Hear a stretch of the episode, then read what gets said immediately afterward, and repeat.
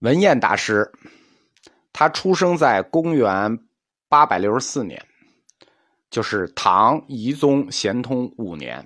他出世的就很晚了，因为雪峰义存回福建雪峰山传法的时候，已经是咸通六年了，那他才出世。俗家姓张，是浙江嘉兴人，同年在本地的空王寺出家啊。文彦大师虽然出世很晚，但他寿命很长啊。他死死于就圆寂于公元九百四十九年，世寿八十五岁，他的寿命很长。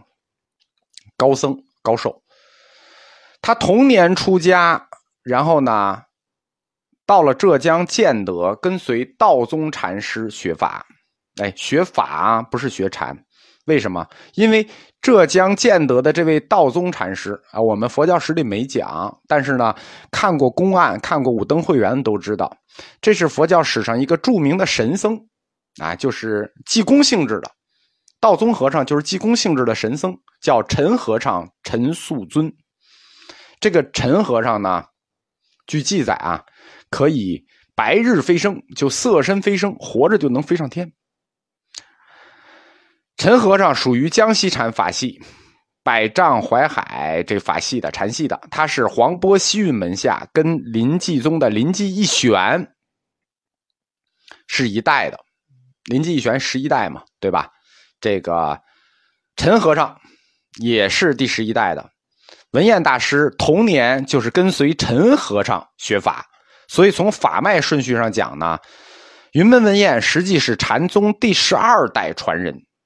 那他的后来的师傅雪峰义存其实也是禅宗第十二代传人，而且他是正经禅宗第十二代传人。所以说，雪峰义存大师传下的两支法系，一支云门宗，一支法眼宗，这两个弟子玄沙师辈和云门文彦，从另一个角度看，都跟他是同一代人，都是同一代的，实际上都不是他的弟子，就不是他弟子带的人。云门文彦大师呢，跟随陈素尊陈和尚学法，嗯，但是学没学到神通呢？我们不知道。因为数年后，他又入福建雪峰，拜了雪峰一存为师。但是他跟随的这个前师傅啊，就是这个陈素尊大师、道宗和尚啊，本身就是佛教史上大名赫赫的，所以他来到福建。见到雪峰一存法师，即得印证，什么意思啊？就是我去了，去了直接就毕业了啊！你来了，实际就是啊，行，我同意了，你就是我法慈了。有一个公案说他为什么去了就得印证呢？他到了雪峰山，雪峰一存处呢，很多和尚啊，千百五十人，就一千五百多人住这儿。有一天，有一僧人。问参同契的一句话，因为雪峰禅系是属于石头宗、石头西迁这一宗的，石头西迁就他们的祖师就写过参同契啊，这一本书是他们这个禅系人人必读的书、必修课。有一和尚就读这个参同契，然后就问了一句话，说：“何事触目不见道？”然后文彦就回答：“两斤麻，一斤布。”就是人家问什么叫触目不见道，啊，这是一个义理上的问题。结果文彦就说了一个你找不着北的话：“两斤麻，一斤布。”这僧人不明白啊，然后就问你你说的是什么呀？然后文彦又继续答说：“更奉三尺竹。”那这个公案非常有名啊，“更奉三尺竹”，实际上就是一个答非所问。正好师傅雪峰一存路过这里，哎。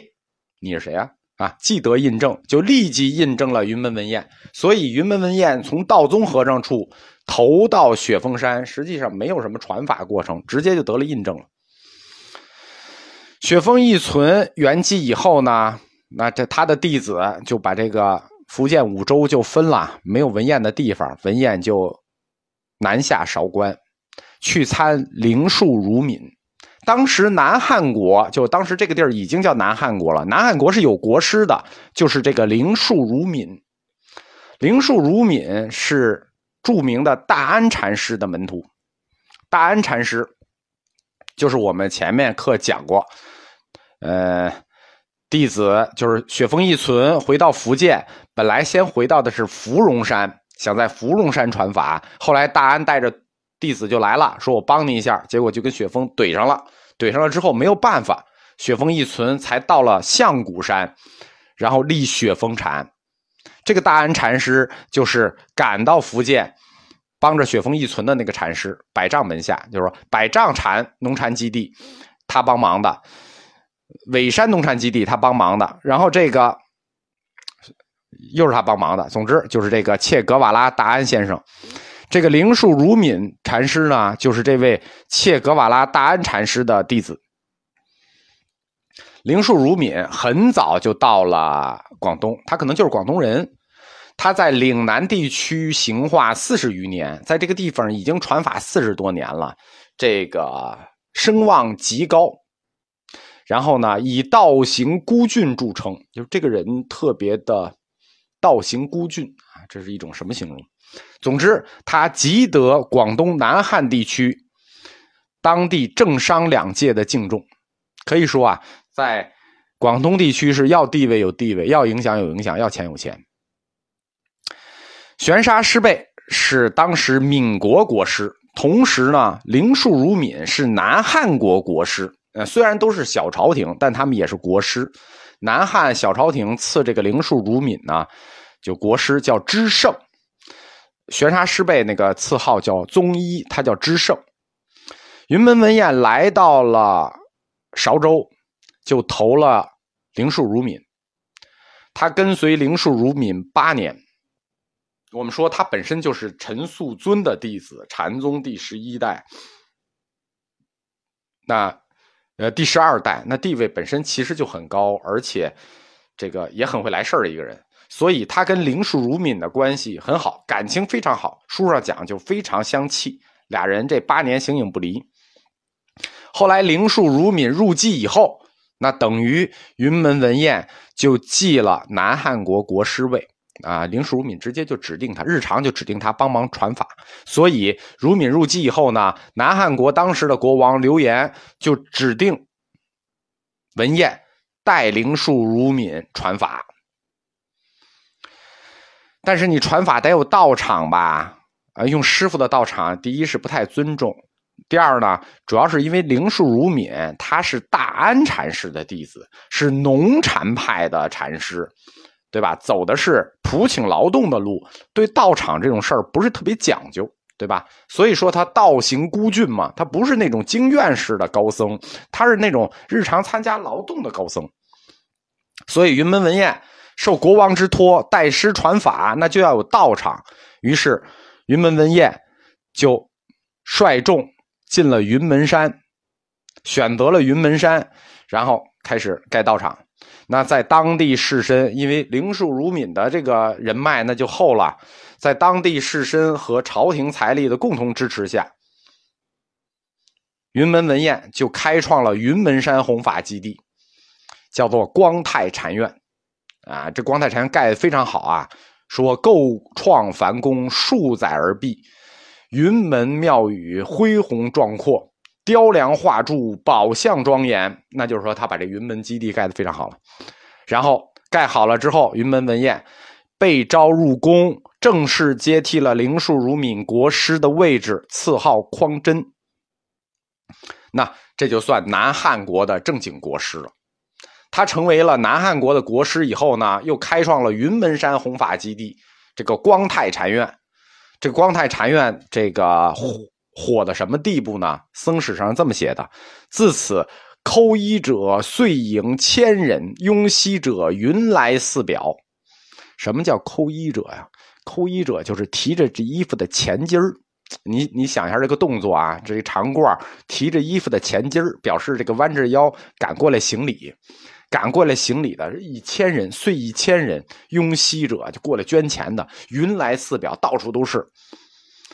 云门文彦他生前声势已经非常浩大了，浩大到什么地步吗？在当时的禅林里有云门天子之称，国师嘛，所以这云门天子之称。但是他死后，就是他生前已然浩大，但是云门文彦他死后。声名更盛，声势更隆，最后到了神话的地步。文彦圆寂以后，大宝六年，南汉这个等于宦官专权，不叫宦官专权，宦官掌权。然后内宫的太监和外臣雄武节度使，就是靠近云南这个地方的节度使就勾结了，奏请国王说晚上托梦，云门文彦托梦说要求开塔，因为文彦死了以后，圆寂以后就把这个肉身啊就封到塔里了。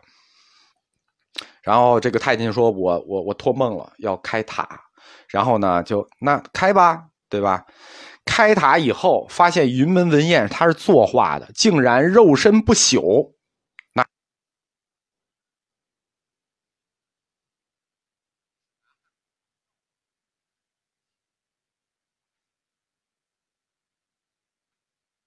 养。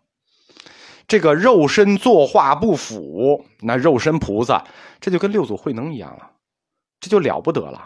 那这天下震动了，南汉国王就是就是亲亲封啊，金刚不坏之身。据此，那四海番商，广东那个地方，那那个时候经济就挺发达了，就有很多番商、外商聚入内廷瞻礼，民间百姓啊。供养施舍的金银珠宝无算，就是商人百姓供养的金银珠宝无算。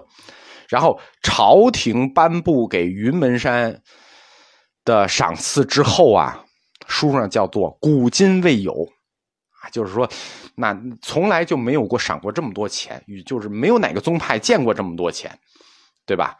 我们开始说到民国的时候，这个。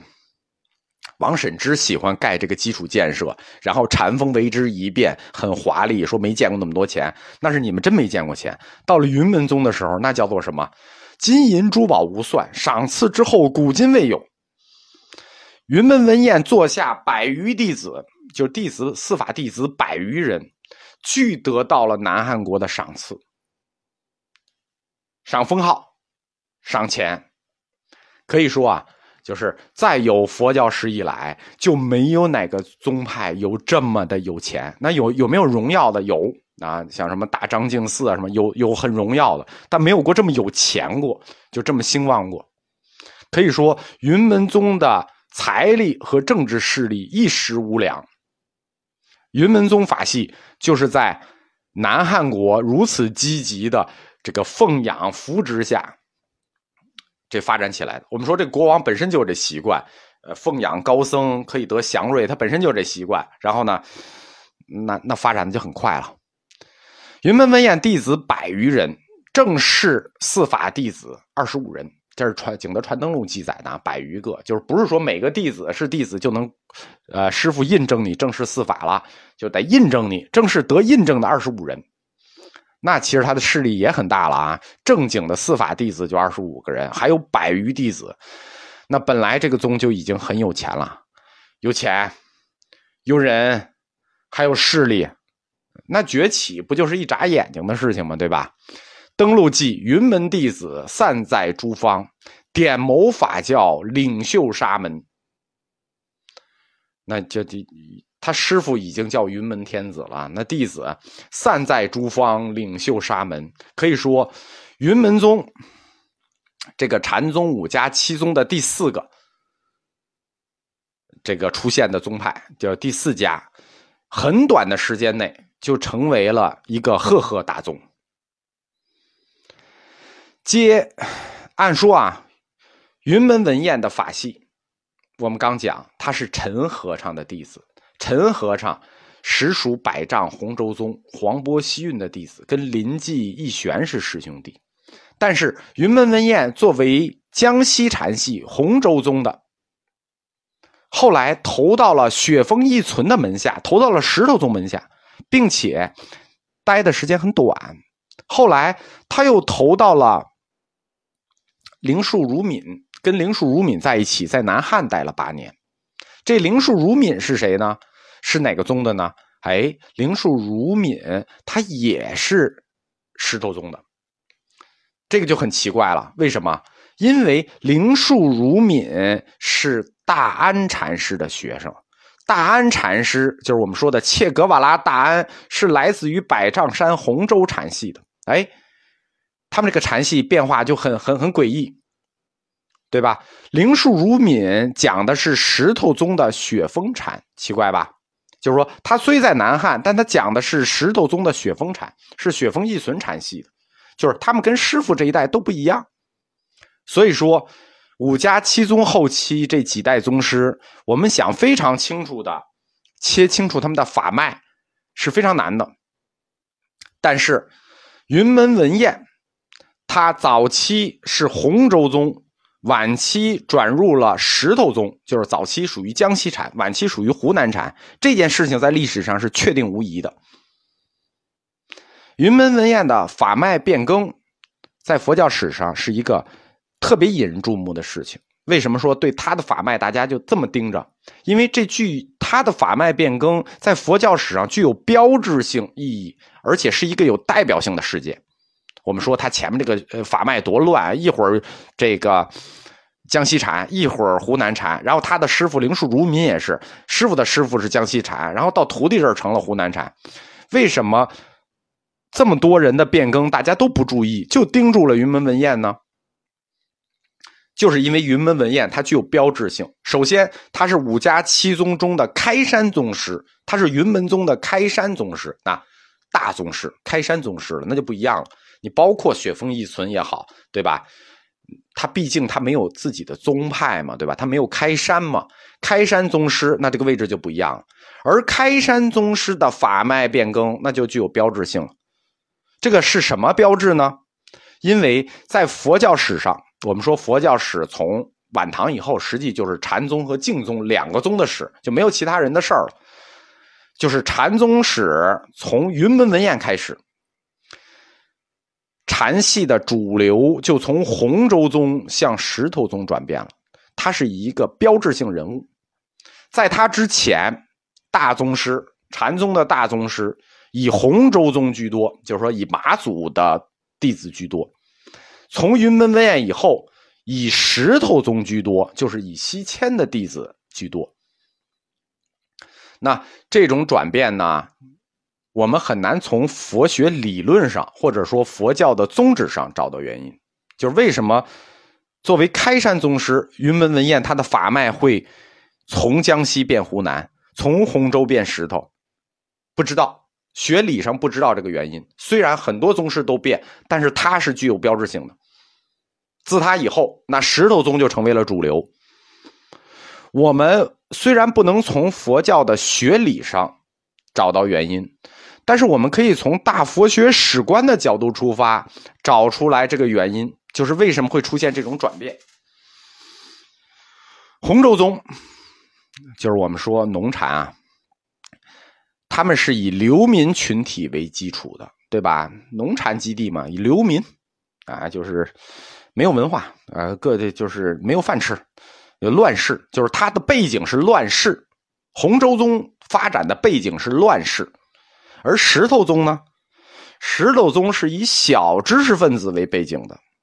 来，你看，他都是读书人。那说，我说，我们说他的宗师全都是又能写诗又能读书的人。那他的宗师全会写诗，所以石头宗是以小知识分子为背景的。他是以志士为背景，小知识分子多，说明什么呢？说明世道在转好。我们说，从唐末开始，从唐末开始呢。这个社会就是大分裂、大动荡，所以这个早期那就是流民为基础的洪州宗，而到了五代的晚期，实际上这个社会已经开始转好了。你别看是五代十国呀，但南方四国这些小朝廷的主要政策都是休养生息，经济都已经得到了恢复，对吧？这些小统治者都是保境安民的。老百姓普遍生活都变好了，于是流民情况就减少了，小知识分子就增多了。历史上，而且这个历史走到了五代的晚期，他已经开始从小割据政权重新走向一个统一强盛的中央政权，已经到了这个历史节点，他马上就要进入北宋了。一到宋朝，经济为什么那么发达？实际是因为在五代的晚期，这些小割据政权的经济已经发达了，所以北宋把他们一统一，立刻就高度发达，对吧？这就是为什么从大佛学史观上，我们可以看出来说，云门文彦的法脉变更是标志。他之前洪州宗多，因为他之前还是主要是乱世，以乱世为背景，就是洪州宗大事多。那他之后小朝廷，大家的生活变好了，那以治世为背景，那就是小知识分子的僧人开始增多了。这是我们从大佛学史观上来判断说，他的法脉变更是什么道理？因为他的法脉变更，我们从佛学理论上和佛学宗旨上是找不到道理的。